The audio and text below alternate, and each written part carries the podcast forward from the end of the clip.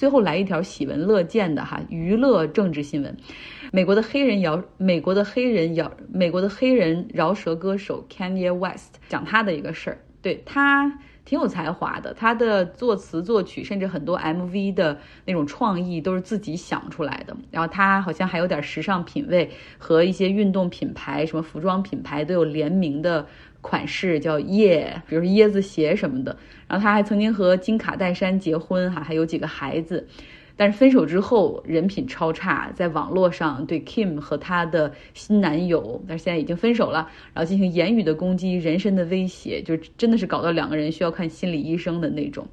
呃，这 Kanye West 他还喜欢特朗普哈，然后戴着经常会戴着那个让很多人反感，但他自己很喜欢的让美国再次伟大的 Mega 的红色的帽子。他曾经竞选美国总统，然后还组成过团队等等哇。然后有一天我确定他还会继续参选。他小的时候曾经在南京的孔夫子庙小学读书，那个时候是他妈妈来中国做访学的时候。最近，他被两个社交媒体平台，一个是 Twitter，一个是 In，一个是 Instagram，双双冻结了账户，因为他实在是太过分了。首先，他是在巴黎时装周的时候穿了一件 sweater，然后上面写着 White Lives Matter，就白人的命也是命哈。如果大家不懂，就不在美国这个语境和环境中生活，可能不懂美国历史和政治的话，你会觉得不就是一个陈述吗？那好像也没错。你 Black Lives Matter，White Lives Matter，谁的 life 都 matter，对吧？Everybody。Matters，但实际上不是这一个口号是白人至上主义的那种宣传口号，实际上是中间有对黑人以及其他种族的仇视成分在。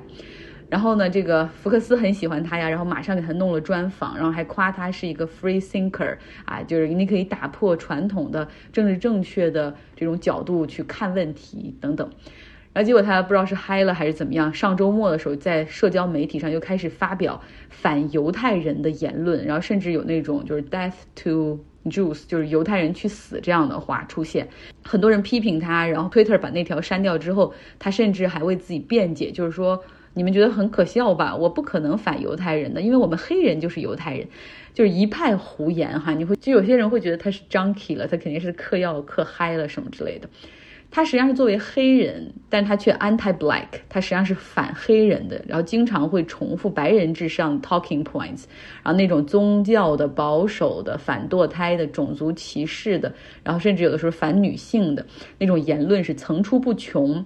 最早可以追溯到二零一三年，他当时做了一件很过分的事儿，他在自己的巡演上面去卖南北战争时期南方的那个联邦的那个邦联旗。大家知道这个东西，你一打出来，它这个 symbol 实际上就是这个白人至上，支持蓄奴、种族歧视，这是最最直接的、最被 recognized 的一个 symbol。结果在被质疑的时候，他还说：“哦，我就是觉得所有的 energy 都是 good energy，就是不论是反对我的声音还是支持我的声音，只要是大家可以给我关注和和那种能量哈，我就喜欢。然后我还写了一首歌叫 New Slaves 啊，我认为。”你们现在说这个邦联旗是属于种族歧视，那么我现在因为写了我这首新歌《New Slaves》，那我就要把这个旗帜拿过来，重新对它进行一个定义。那这个旗现在就为我所用啊，不被你们过去的那个历史的负担所定义着，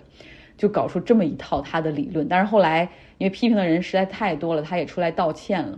一直以来呢，有人会把他视为天才，就是说他是那种啊太超前了，很容易被误解的天才，或者是有点口无遮拦，或者有的时候 junkie 了，他们就是嗑药嗑多了。但是拜托，实际上他真的不是。他只不过是把种族主义和右翼保守主义当成了自己的启蒙思想，当成了他的创意。现在很多和他关系原来不错的黑人明星都出来批评他哈，呃，像勒布朗詹姆斯，他之前还找这个 Kanye West 去他的一个做的一个 documentary 一个纪录片叫 The Shop。那个深度访谈就有黑人的这些名人啊，各领域的，然后名人和普通人的这种对话。现在出来说，我觉得这个实在太过分了，我决定把 Kanye West 的那一期下架哈，你永远不会播放。